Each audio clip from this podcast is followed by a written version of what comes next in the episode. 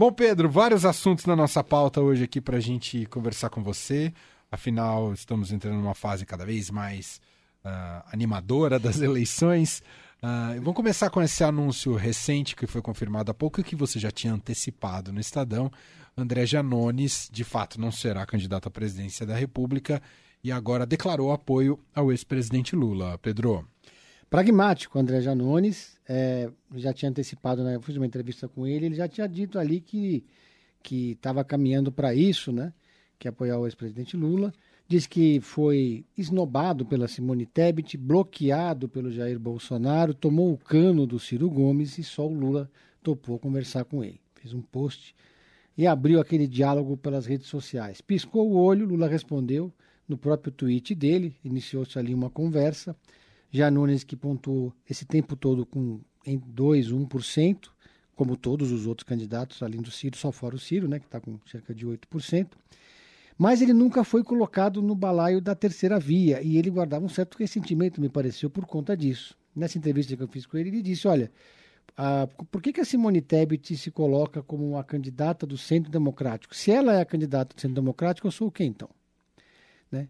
Se eles são a terceira via, eu sou o quê? Né? Então, de fato, nesse tempo todo, quando se falou em montar uma, uma frente de, de partidos e candidatos, quem sentou na mesa foi no, no, início o Dória, lá atrás o Bivar, o Mandetta, quem sentou na mesa em algum momento também o Rodrigo Pacheco, todo mundo foi lembrado ali, menos o Janones, fazendo o trabalho dele nas redes sociais, ele é um influencer, ele tem muitos seguidores, inclusive vai ser coordenador ali, vai trabalhar nas redes sociais do Lula, e aí vai ser candidato a deputado federal em Minas Gerais. Só que lá tem um problema. O partido dele, o Avante, em Minas Gerais, está na coligação do Zema, que é um governador. Mas o PT é, é, apoia o Calil. O Lula, é, aliás, é uma das maiores apostas do Lula no Brasil inteiro, é o ex-prefeito Alexandre Calil.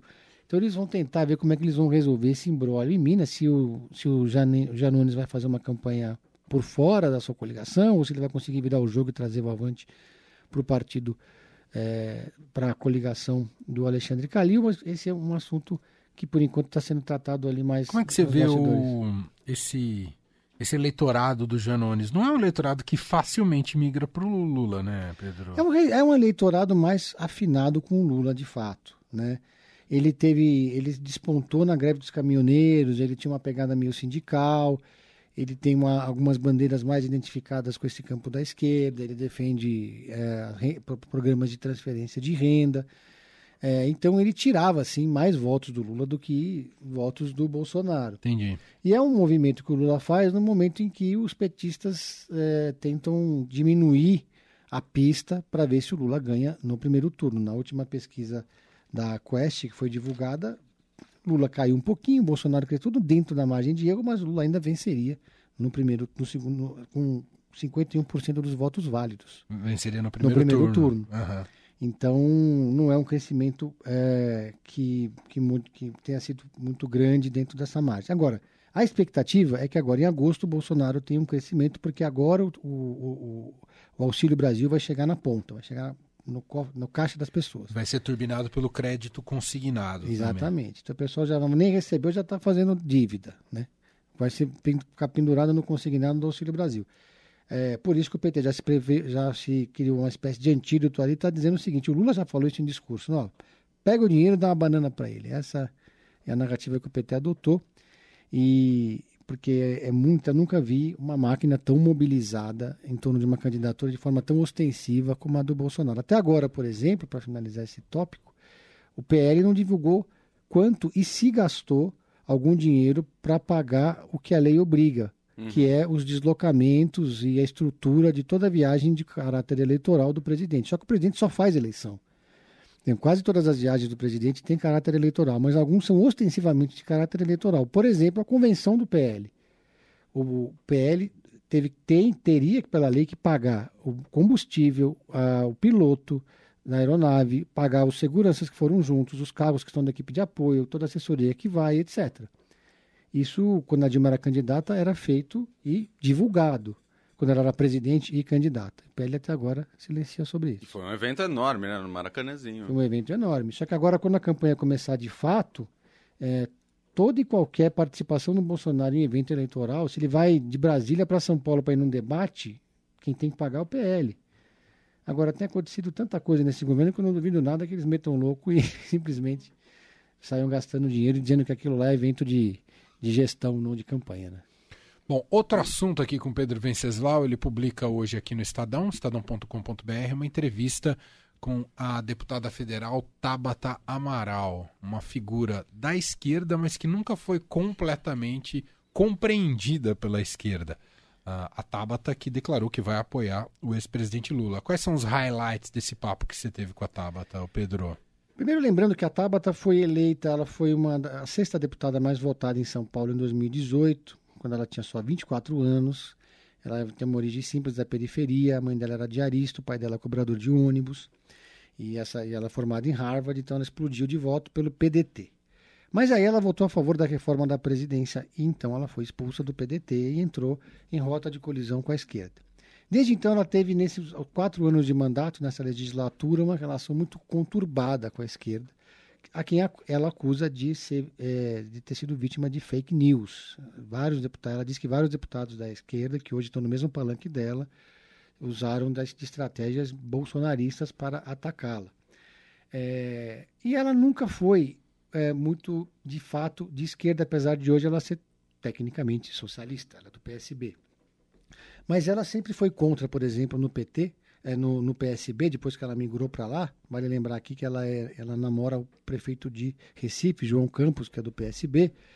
Ela sempre combateu no partido uh, que o PSB entrasse na federação com o PT. E ela nunca gostou muito da ideia de subir no palanque do Lula. O eleitorado dela torce o nariz para Lula. A verdade é essa. Mas ela acabou aceitando, ela teve uma longa conversa, ela jantou lá com Lula, com a Janja, ficaram horas conversando. Lula é muito bom ouvinte, é muito jeitoso pra, com as pessoas, né? E ela resolveu, fez uma foto com o Lula, mas tudo indica que ela não vai ser uma entusiasta da campanha do Lula. Ela vai tocar o barco dela aqui em São Paulo, com, com Haddad, com principalmente... Ela busca a reeleição. Busca a reeleição para deputada, uhum. né? Ela não tem idade para mais nada além disso. Ela é muito jovem, tem 28 anos hoje. Ela não pode nem ser senadora, nem vice, nem governadora. Ela não pode ocupar ainda é, esses cargos mais majoritários para o Senado, né? Entendi. É, agora, não, é, então ela vai disputar a prefeitura. Isso aí, para finalizar também esse tópico, é uma questão interessante, porque o PT já fechou um acordo de longo prazo com o PSOL. Incluiu nesse balaio da negociação é, que, em troca do apoio do Boulos ao Haddad, o Boulos abriu mão de disputar o governo, estava muito bem colocado nas pesquisas, vai disputar uma vaga de deputado federal, está praticamente eleito, mas em troca o PT vai apoiar o Boulos para a prefeitura de São Paulo em 2024. Isso já foi dito publicamente pelo Lula. E aí a Tabata disse nessa entrevista que me incluam fora dessa. Né? O PSB não está nesse acordo. É, o PSB... Ela tem interesse em ela, ela está, ela está colocada ali como uma aposta do PSB, sim, para disputar a Prefeitura de São Paulo. Se o Márcio França for eleito senador, ou, ou se ele perder, ele também é um nome que aparece, porque se ele for eleito, ele vai, ter, ele vai estar no meio do mandato, vai estar no começo do mandato. Né? É muito confortável. O senador tem oito anos de mandato, pode disputar duas eleições no meio do caminho. É, mas tudo indica que ela é a preferida do PSB. Ela uhum. teve mais de 200 mil votos e aí ela iria entrar uma, nessa disputa ali correndo por fora. Foi uma entrevista bem interessante, está disponível ali no, no, portal do Estadão nesse momento para quem quiser conferir esse e outros temas que a Tabata Amaral aborda. É, vou dar um spoiler aqui. Não vou dar um spoiler, vou fazer só uma chamada para você ir lá ler a entrevista que o Pedro pergunta para a Tabata se ela fez algum pedido especial ao Fernando Haddad para apoiá-lo. Você quer saber qual foi o pedido que ela fez? Qual? Acesse estadão.com. Deixa eu contar, vai. não, não se segura. não, porque, tá porque, bom, eu deixo. Porque ela revelou ali uma que o Haddad se comprometeu com ela de que se ele vencer a eleição para governador, 50% do seu secretariado vai ser de mulheres.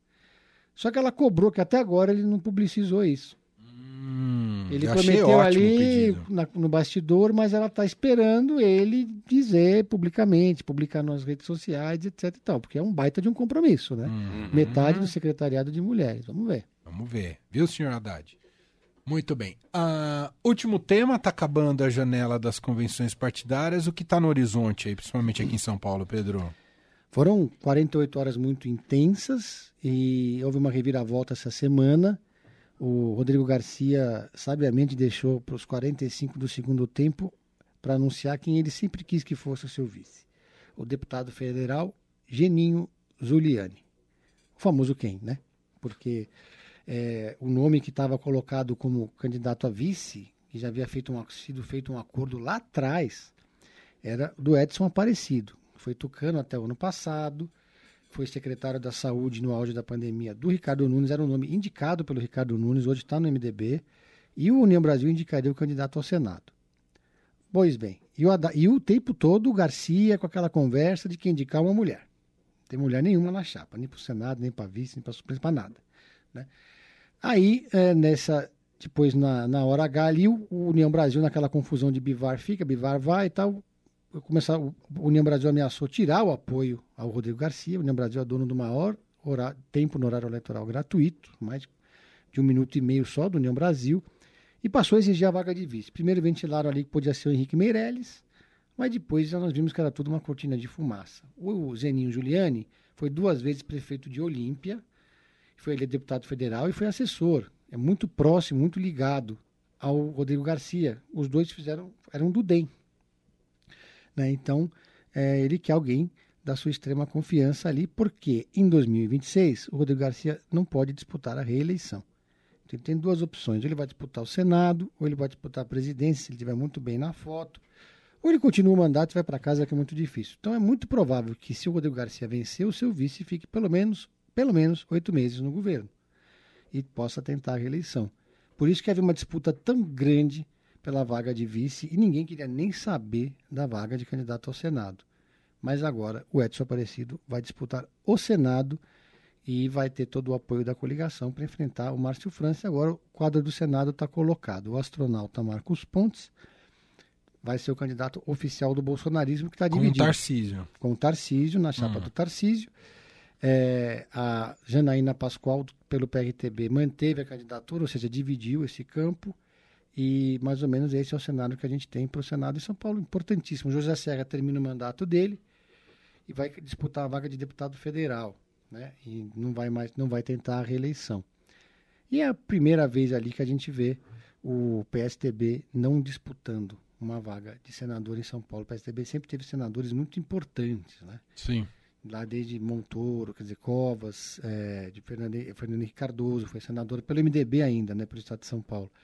Depois agora tem uma Mara Gabrilli, que vai ser candidata a vice é, da, na chapa do, da, da, da Tebet. Mas dessa vez o, o PSDB abriu mão e vai é, apenas com o Rodrigo Garcia. Muito bem.